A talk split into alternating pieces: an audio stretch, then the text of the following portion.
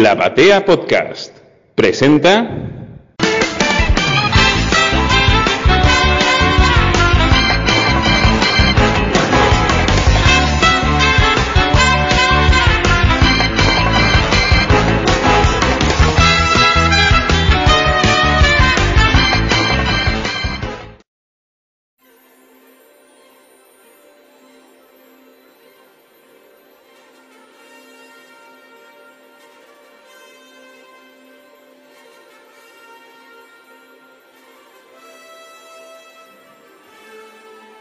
Hola, ¿cómo están? Soy Patricio López Tovares y les doy la bienvenida a un nuevo episodio de Crónicas Superheroicas en podcast y por la batea. Y hoy nuestro programa 13 con el que vamos a comenzar una nueva etapa o como una nueva temporada en estas crónicas que ya han llegado para no irse.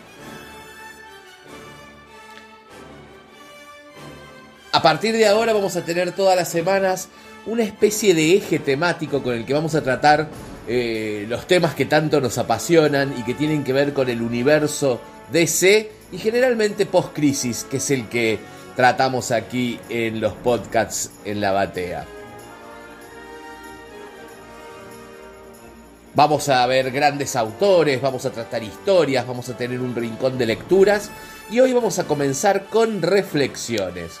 Hoy será un episodio donde yo me pondré a reflexionar respecto a un personaje o a un evento. Y si están escuchando el tema que está de fondo, hoy vamos a reflexionar sobre un personaje muy especial. La chica de acero. La prima hermana del primer gran superhéroe. Por supuesto, de Cara Sorel, de Supergirl. Y vamos a reflexionar, nos vamos a preguntar y vamos a intentar contestar por qué Supergirl es importante en la leyenda del hombre de acero. Por supuesto, en la leyenda del hombre de acero, pre-crisis, porque después en algún momento quizás abordemos qué pasa con Supergirl post-crisis, pero hasta el año 85 Supergirl tuvo mucho tiempo de vida y de una vida muy sana y muy influyente en la historia de Superman. Así que bueno, vamos a empezar este programa que le vamos a dedicar a Supergirl. Y por supuesto que primero también entender que a veces hay un prejuicio respecto a este personaje. Un prejuicio que a veces tiene que ver con que no ha sido leído. Yo siempre siento que hay tres personajes a los cuales les tienen un gran prejuicio en lo que tiene que ver con la etapa precrisis. Una de ellas es Wonder Woman, el otro es Superboy y la otra es Supergirl. Respecto a Superboy, los invito a que escuchen un programa que hicimos junto a, Mariana, a Mariano Cholaquian en, eh, el año 2022, en junio. Está, si buscan, en el archivo de programas de, de la Batea, aquí en este canal. Van a encontrar un programa donde le dedicamos casi dos horas a hablar sobre el Superboy precrisis y su absoluta importancia en la historia de Superman.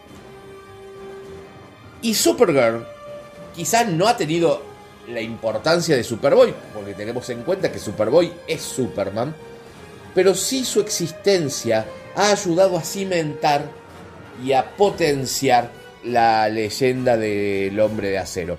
Siempre hubo eh, ideas o ganas de que existiese un personaje femenino con el traje de Superman. Se les ocurrió primero a Jerry Siegel y Joe Shuster en los años 40 cuando transformaron en Superwoman a Lois Lane. Los invito también a que busquen en el archivo de crónicas superheroicas de Instagram una crónica sobre las antecesoras de Cara y por supuesto hay una crónica exclusivamente dedicada a la Superwoman de Lois Lane. Después también Lois Lane adquirió poderes y vistió un traje más parecido al de la Supergirl actual, con una peluca rubia. Y así hubo intentos respecto a, a cómo se vería una dama de acero. Y el primer prototipo que podemos eh, considerar de Supergirl fue creado por Otto Binder en el año 1958 en una historia que se llamó The Girl of Steel, donde Jimmy Olsen eh, tenía un tótem que le había prestado Superman, un tótem mágico, y él invoca la presencia de una dama con los poderes de Superman. Y así aparece esta Supergirl, la chica de acero, con un aspecto que sería casi el de cara. Posteriormente un traje muy parecido al que después eh, tuvo cara al final de los 80. Eh, en las posteriores reimpresiones, esa historia, después se le colorió el pelo a esta Supergirl con un tono rojizo naranja, como para que no se confundiese con cara. Aunque eh, los, muchos recordarán en la reimpresión que se hizo en las mejores historias jamás contadas de Superman, aquel tomo que salió en el 90, que también publicó ediciones 5, eh, ahí aparece el original rubio. Este, esta historia fue un suceso, por lo cual eh, le dio la pauta a Mort Winsinger que era la hora de traer una versión femenina de Superman. Eh, que tuviese los poderes de Superman y que compartiese el universo de Superman. Y la tarea recayó también en Otto Binder. ¿Y por qué Otto Binder? Otto Binder había sido el creador y escritor de la mayoría de las historias de Mary Marvel, historias que fueron un suceso en la época. Mary Marvel fue un personaje que en algún momento le peleó codo a codo las ventas a Wonder Woman y en este momento de finales de los 50, donde comenzaba a aparecer eh, una ola juvenil, que los invito también a, leer las crónicas superheroicas respecto a Wonder Girl eh, y a la joven Diana. Eh, pensemos que en el año 59 también, 58, aparece Wonder Girl, que era la versión juvenil de Diana, que después Bob Haney transformaría en una Supergirl con personalidad propia, donde los sidesicks estaban volviendo a tener un peso, una Supergirl adolescente se pensaba que sería bien recibida. Y así fue que en el año 59, en el ya mítico Action Comics 252, hace su debut Cara Sorel, que llega en una nave, Superman la encuentra y ahí Superman eh, descubre que tiene una prima hermana, hija del hermano menor de su padre, y Cara le cuenta la historia de que, su ciudad había sido eh, conservada en un pedazo de tierra que había sido salvado del cataclismo de Krypton.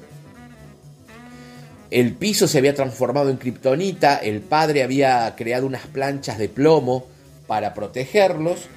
Cara nace en. No nace en Krypton, sino que nace en esa, ciudad. En el momento del origen, la ciudad no tiene nombre. Y en, en, un momento una lluvia de meteoritos rompe ese piso de plomo la ciudad comienza a volverse kriptonita nuevamente y el padre construye una nave para enviarla a la Tierra junto a su primo Kalel, que él ha descubierto gracias a unos telescopios espaciales. Eh, esta aventura fue un suceso.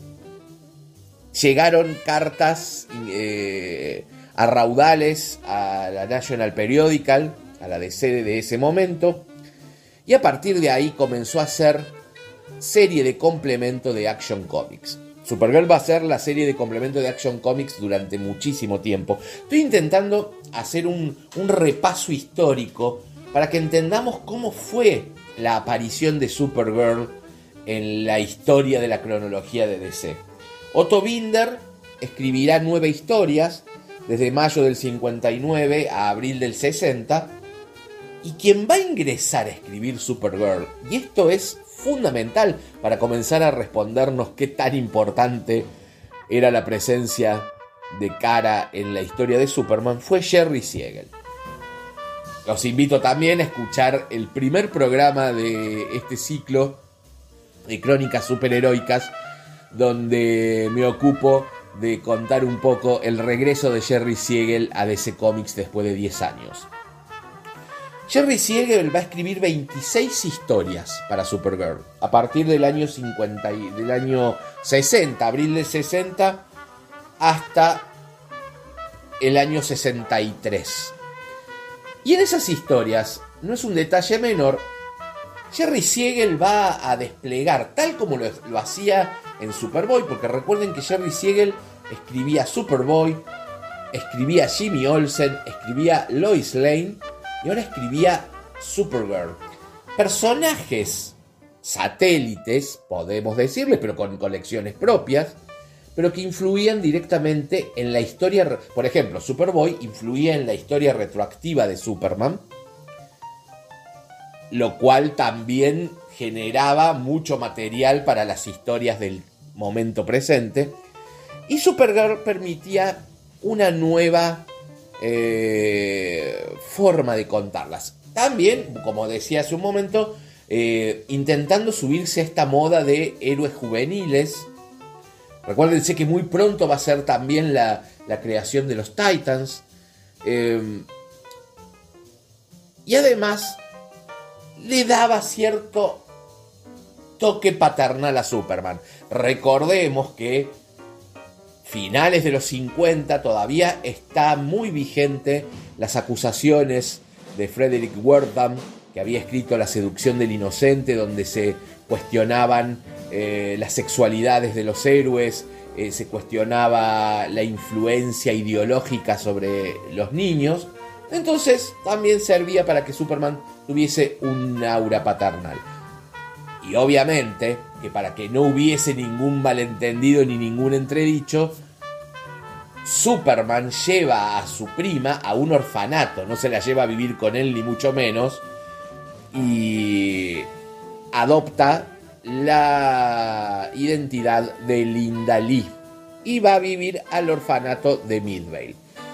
Superman decide que Supergirl no se va a dar a conocer a la gente hasta que haya aprendido a usar sus poderes. Él la va a entrenar. Mientras tanto va a ser como su arma secreta.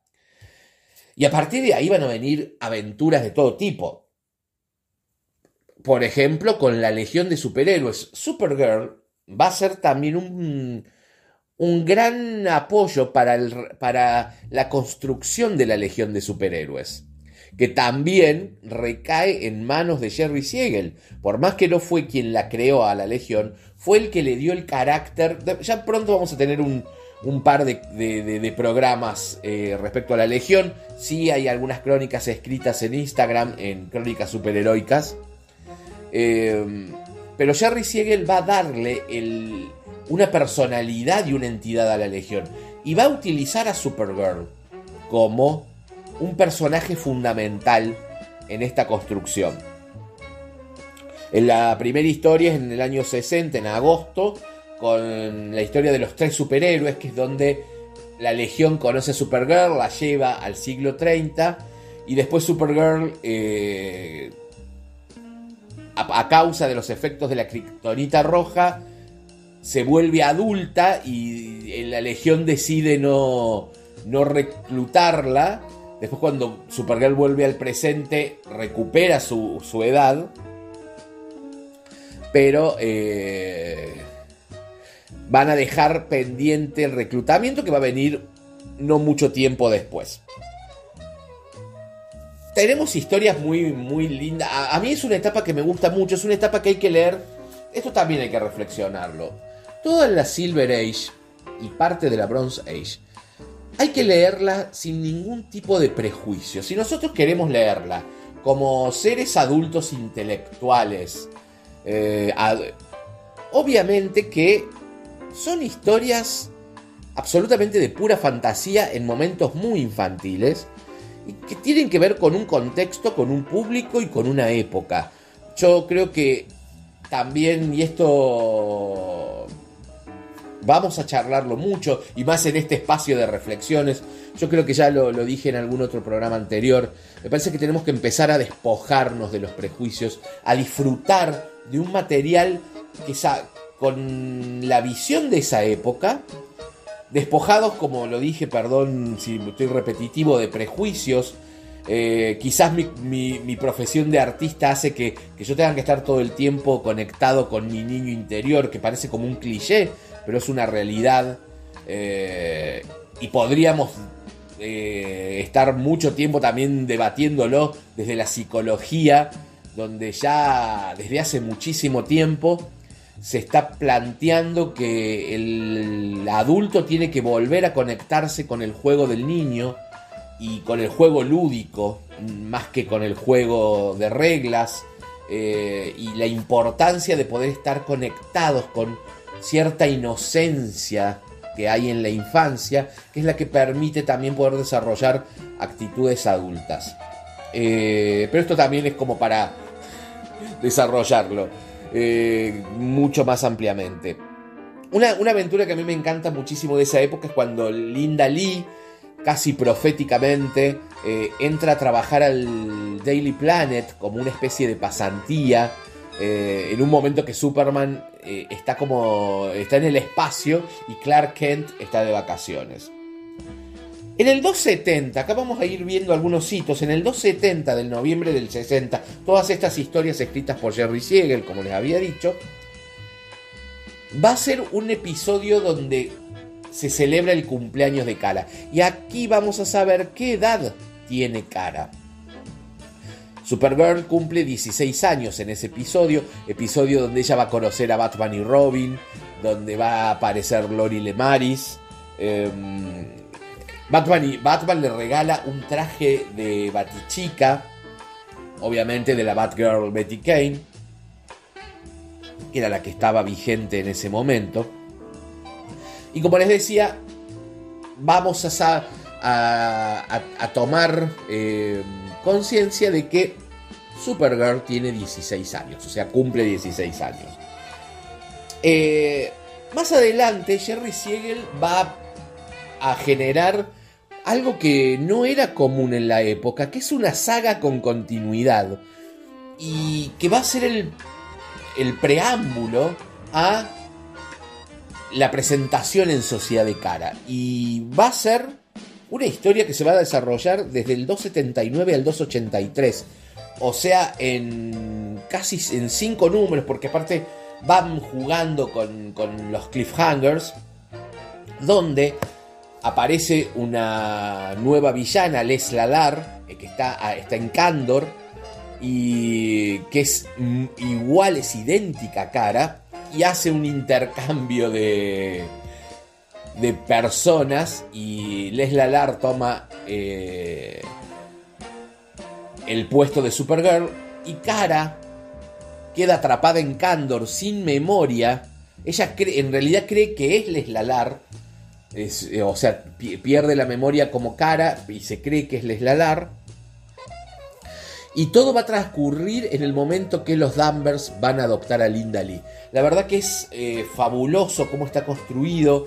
Eh, yo les sugiero que si pueden conseguirla, pueden leerla en digital. Obviamente hoy por hoy se consigue, pero quienes quieran tener, eh, que es algo fabuloso que salieron, son los, los, el ómnibus de Supergirl de la Silver Age. O si no, están los tomos en los TP de Silver Age, tomo 1 y tomo 2. Yo creo que si sos amante de Superman, tenés que tenerlo. Son, son una lectura muy gratificante. Por supuesto, personaje que va a aparecer es Lex Luthor. Lex Luthor aparece en esta saga de Les Lalar. Y como que le cuesta creer que existe una chica de acero. Después, más adelante, cuando ya Supergirl se dé a conocer al mundo, Lex Luthor no va a poder creerlo. Eh, Lex Luthor va a tener un papel fundamental porque quien se va a transformar en la mejor amiga de Kara es Lena Torul, la hermana de, de Lex, que obviamente fue creada por Jerry Siegel, aunque Lena Torul apareció en Lois Lane primero.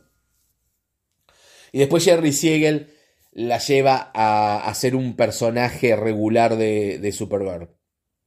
Mr. Mrs. Plickett, y no, nunca me acuerdo cómo se pronuncia, eh, pero ya me entendieron de quién hablamos, del genesillo de la quinta dimensión, va también a causarle problemas a Cara. Y una de las aventuras se ha replicado muchísimo, se llama La esposa de, Mr. Mrs. Picklet, que donde él se enamora de Cara y quiere casarse con ella. En la serie de Melissa Benoist hay un episodio bastante parecido.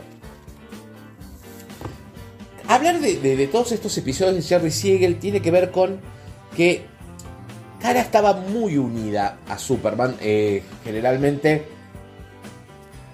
solían compartir portada de Action Comics.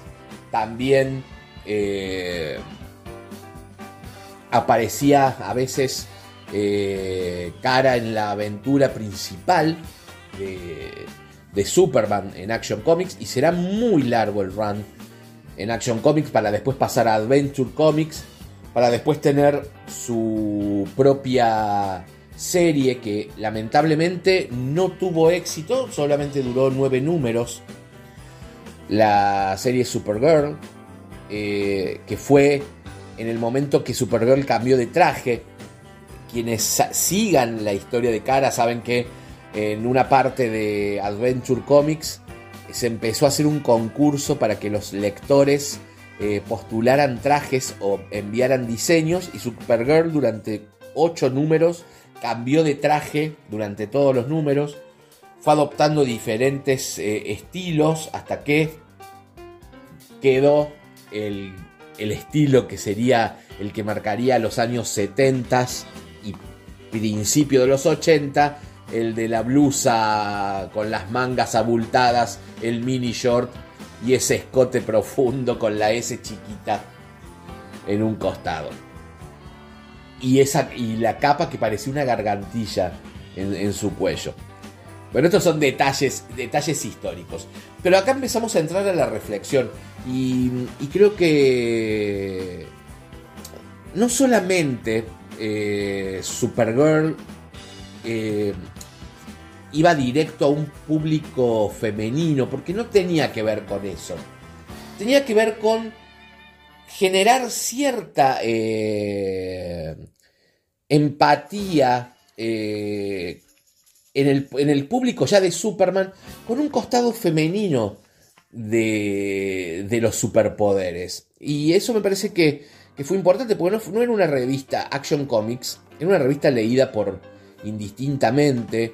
Eh, obviamente que siempre, hasta... No voy a entrar en, el presente, pero sí en la Silver Age y la Bronze Age era lógico, no sé si era lógico, no vamos a sacar la palabra lógico, pero era muy común de que la, gran mayoría de quienes leían cómics eran varones.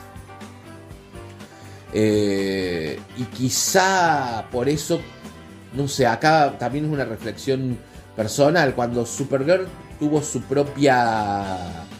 su propia serie.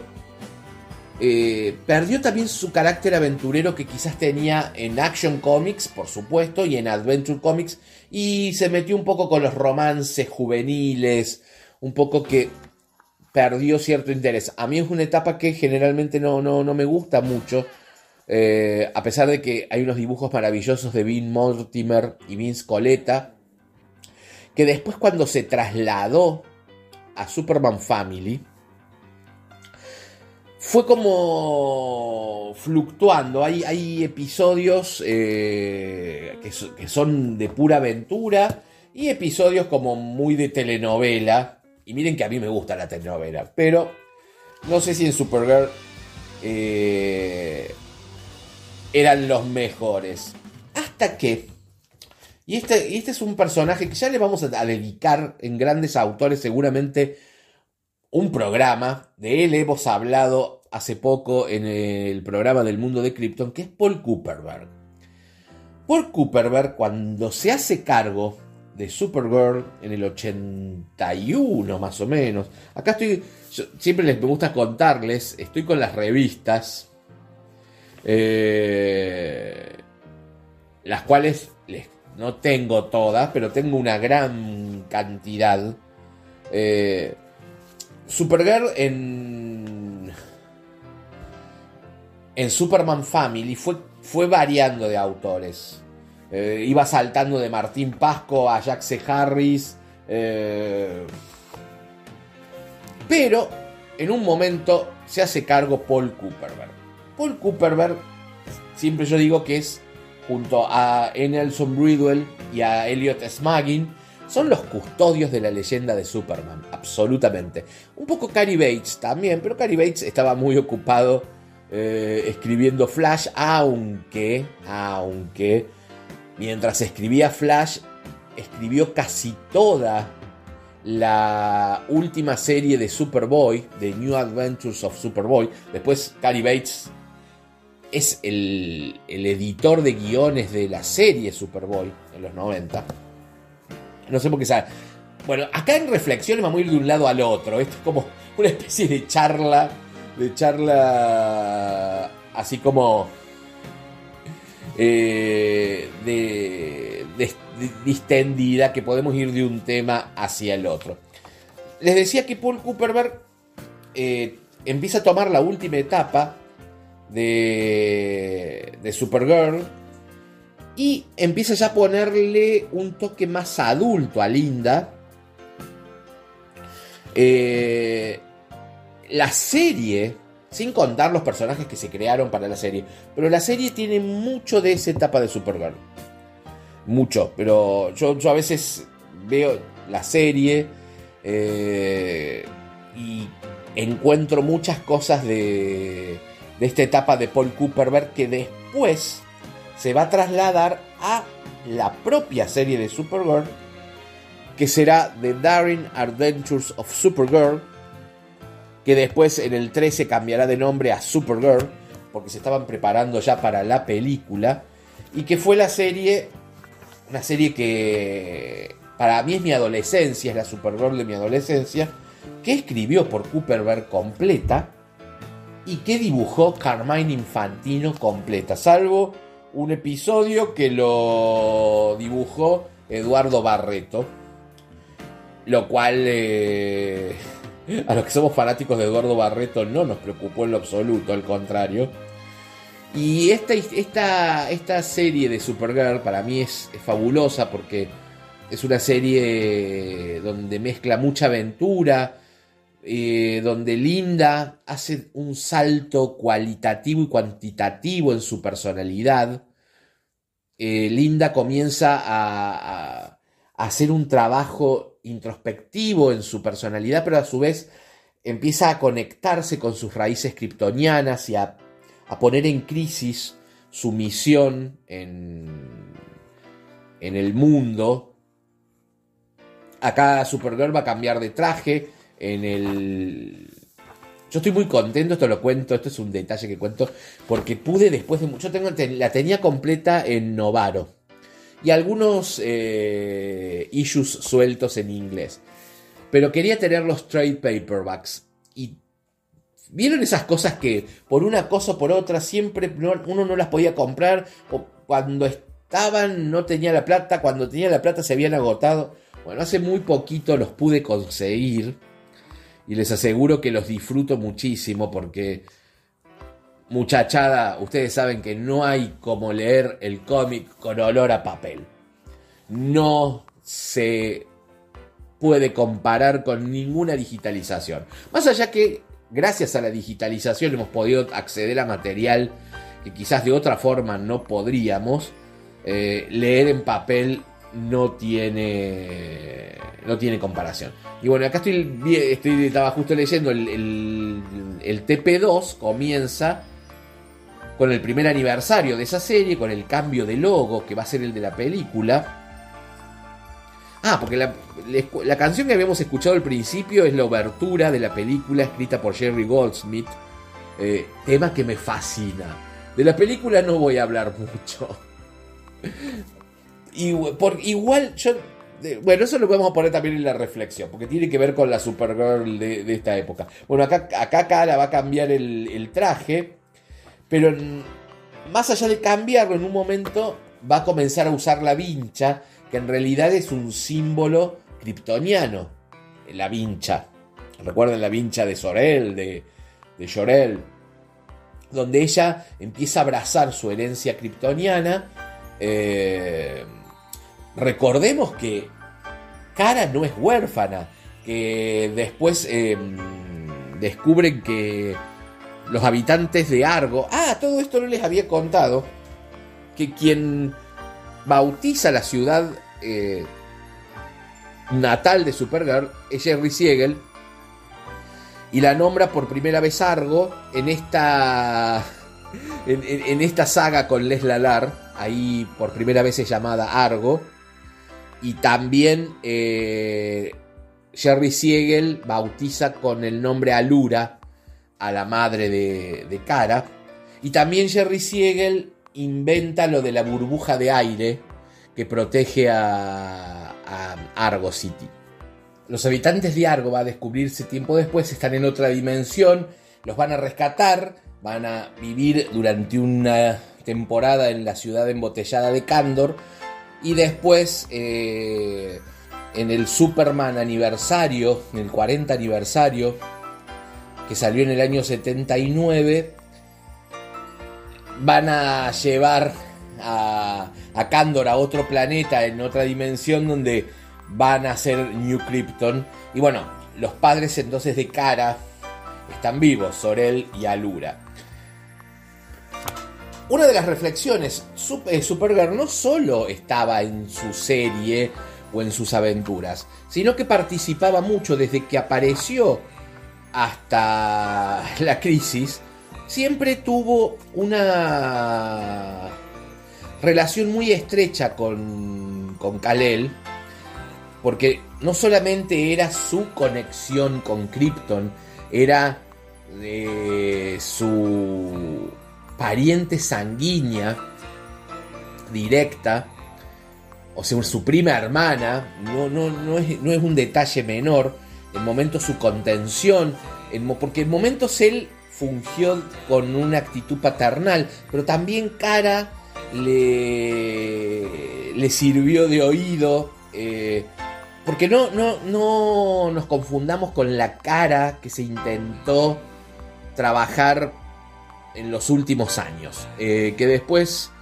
eh, quizá le dediquemos, yo como buen fanático de Supergirl, la la sigo leyendo hasta lo último que está saliendo, pero quizá no esté muy de acuerdo con, algunas cosas de su personalidad actual.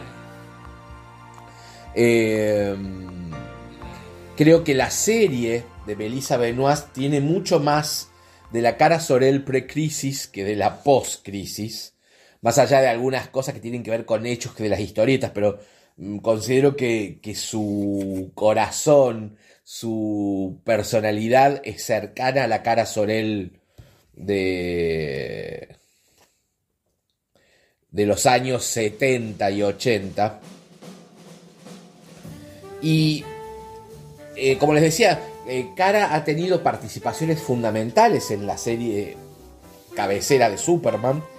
Uno de mis episodios, que es una saga, no es un episodio, eh, escrito por Jerry Conway, dibujado por el, nuestro crédito nacional genial maestro José Luis García López.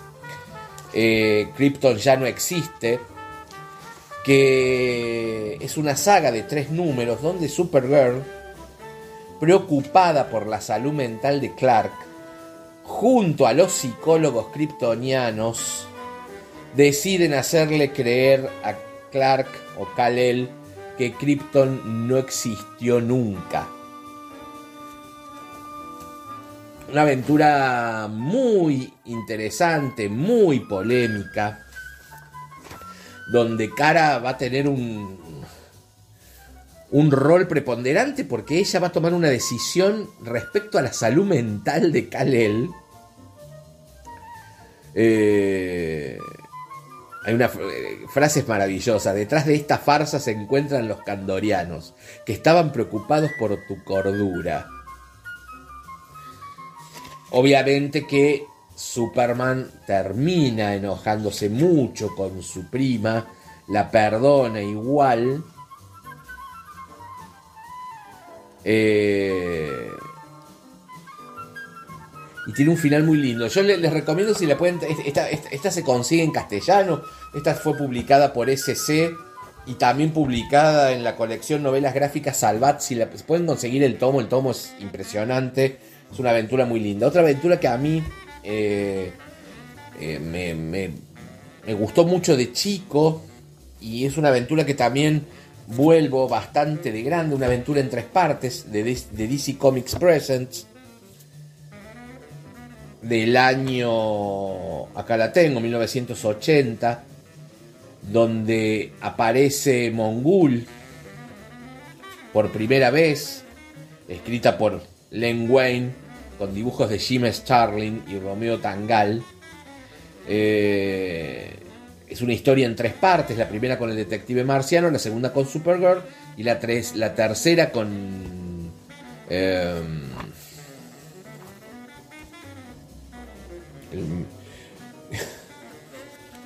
Se me hizo una laguna. Eh, con el Phantom, con el de Spectre. La tengo acá. Ríanse, pero tengo la, revista acá. Y se me había borrado el, nombre. Eh, cara, en el, segundo número, que es el que comparte, eh, desaparece. Y la tercera aventura que se llama Un lugar que ni siquiera Superman conoce, es la búsqueda de, de, Kal-El a cara por el espacio. Le empieza a buscar, eh, cree que está muy... Eh, Supergirl vaga por el espacio, está como en un estado catatónico.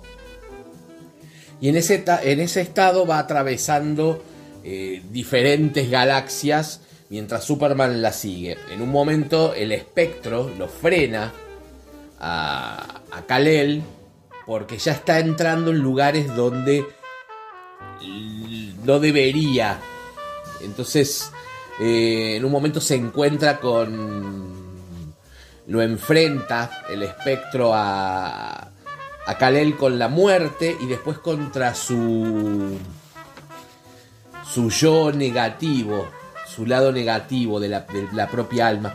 Eh, la verdad que es un, una aventura que, que, tiene mucha tela para cortar. En ese momento, me acuerdo cuando salió, se estrenaba Superman 3 y tenía la, la, pelea de Superman contra su yo negativo y es muy parecido el dibujo de Jim Starlin. Igual eh, yo tenía la edición Novaro que había salido como un año y pico después que Estados Unidos. Eh, y acá termina esto, bueno, eh, está bien, es una aventura donde está Supergirl, aunque es una aventura de Superman. Superman le dice al espectro que se dejó, de, que se dejó guiar por el corazón. Y el espectro le dice que la sabiduría comienza cuando se admite haber cometido un error. Y... Que supuestamente se lo dice un, un dios. Eh, y él está a punto de pasar la barrera de la inmortalidad. Entonces le, explican que él no, no, no, tiene permitido pasar la barrera de la inmortalidad. Eh, entonces le devuelve a Cara. Eh, Cara como estaba en estado, estaba dormida, nunca vio por dónde había pasado. Y, y el final es como una especie de reflexión sobre que la fuerza sin compasión destruye y si no se controla el poder degenera en tiranía. ¿Y quién es la catalizadora de esta historia? Es Supergirl. Es, también como lo que sucede en la, en la historia de, de Jerry Conway y dibujos de García López. Bueno, estás con Lane Wayne. Uno de... Vamos a dedicarle a Jerry Conway, a Lane Wayne, a Paul Cooperberg. Eh, realmente autores que se extrañan, a pesar de que se los menosprecie. Eh, así que ahora, redondeando con todo esto, creo que la, la reflexión es que Supergirl fue un personaje fundamental y necesario porque le dio a Superman primero el contacto de la sangre, de la familia. Le dio un rol paterno al principio, después un rol de compañerismo, eh, donde también se dejó cuidar por Cara. Dejó que Cara le, le, imprimiese una misión femenina a, su vida, en el mejor, el mejor de los términos, ¿eh? no, no, no, estoy entrando en ideologías, ¿no? sino desde un lugar eh, absolutamente... Eh, tiene que ver con, con, el, aspecto femenino, ¿no? No, no con el feminismo. Eh, aventuras maravillosas, obviamente que como todo personaje que tuvo unos 26 años ininterrumpidos de publicación, tuvo sus altos y sus bajos. Eh, por supuesto que su muerte en la crisis la lloramos muchísimo.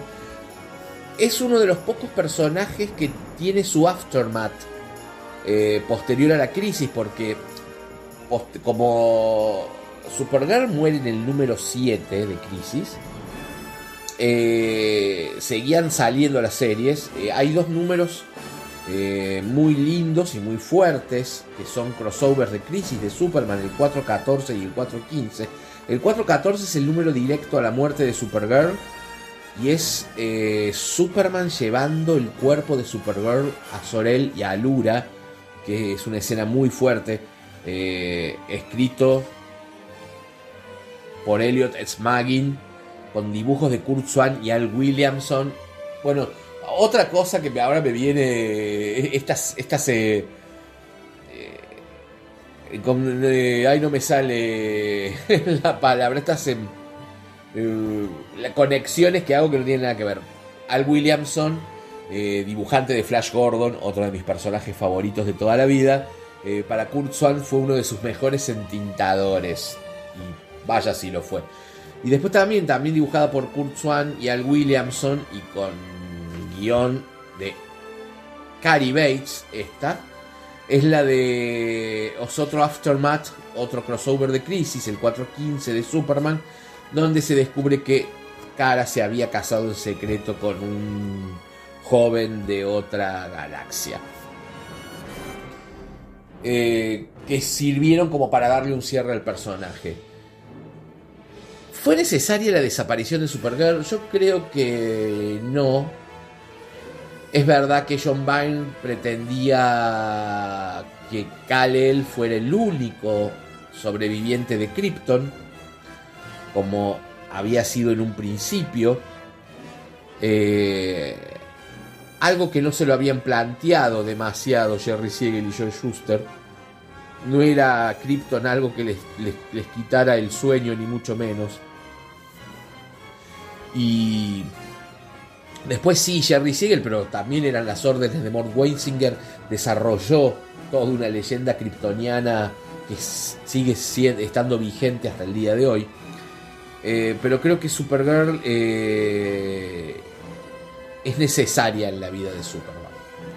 Em, yo creo que todavía no le logran encontrar el tono, esto es una opinión muy personal. Em, sí me, me pareció fabuloso eh, eh, la, miniserie de Supergirl, Woman of Tomorrow, eh, me pareció bellísima, pero creo que, todavía no, se ha encontrado, que quizás en la serie sí, yo creo que, esta relación que se generó entre Kara y Superman, el Superman de Tyler Hoechlin, me, hizo recordar a esta relación de Superman y Supergirl eh, en los 70 y en los 80. Así que bueno, eh, hoy hemos comenzado una nueva etapa de crónicas superheroicas, esta reflexionando sobre Supergirl. Eh, como hemos estado escuchando música muy variada, desde la banda sonora de Supergirl. Hemos pasado por Chet Baker y Bill Evans, por John Russell y Bill Evans, por Leon Russell y Elton John. Nos vamos a despedir escuchando a Elton John. Y les cuento que a partir de ahora, el sábado a la tarde, va a estar publicado en Instagram un bonus track de las crónicas donde van a estar eh, nombrados todos los temas musicales con la tapa de los discos porque siempre los, nuestros seguidores melómanos me, escriben y, qué tema es, qué, qué cantante vamos a tener este, esta semana, así que bueno, todas las semanas los sábados voy a publicar en Instagram, en la cuenta de Crónicas Superheroicas, un bonus track donde van a estar eh, nombrados todos los temas que se escucharon en el programa con la tapa de los discos y algún que otro dato. Eh, porque se volvió esto ya una tradición y una, linda costumbre que siempre agradezco que me apoya y me, trae eh, artistas, todo a mi socio y hermano Santi Oga que siempre está atento a, qué músicas eh, vamos a, utilizar en el programa. Un músico fabuloso, compositor increíble, futuro psicólogo. Y que, por ejemplo, estas historias de Superman, la de Jim Starlin y la de mm, Jerry Conway, eh, las estamos trabajando para el proyecto que tenemos en un futuro del libro sobre Superman, psicología y filosofía. Así que bueno, como siempre, les digo que los espero en mi cuenta de Instagram, Crónicas Superheroicas, en mi cuenta personal Patricio López Tovares. Les agradezco siempre el estar eh, escuchando este programa todos los viernes. Mi agradecimiento, como siempre, a Mariano Cholaquian, a Diego Pérez, a todo el, a, a Bob Rubiano, a todo el equipazo maravilloso de la batea en este espacio donde es eh, un placer estar pudiendo compartir con, todos ellos y, siempre con tan lindos programas. Así que vayan a escuchar el resto de la programación. Y bueno, me despido de ustedes hasta la próxima semana. Les mando un gran saludo. Que tengan una muy buena semana. Lean mucho, escuchen mucha música y, y escríbanme que siempre sus comentarios sirven para, para seguir mejorando y avanzando. Un gran abrazo, hasta la próxima semana.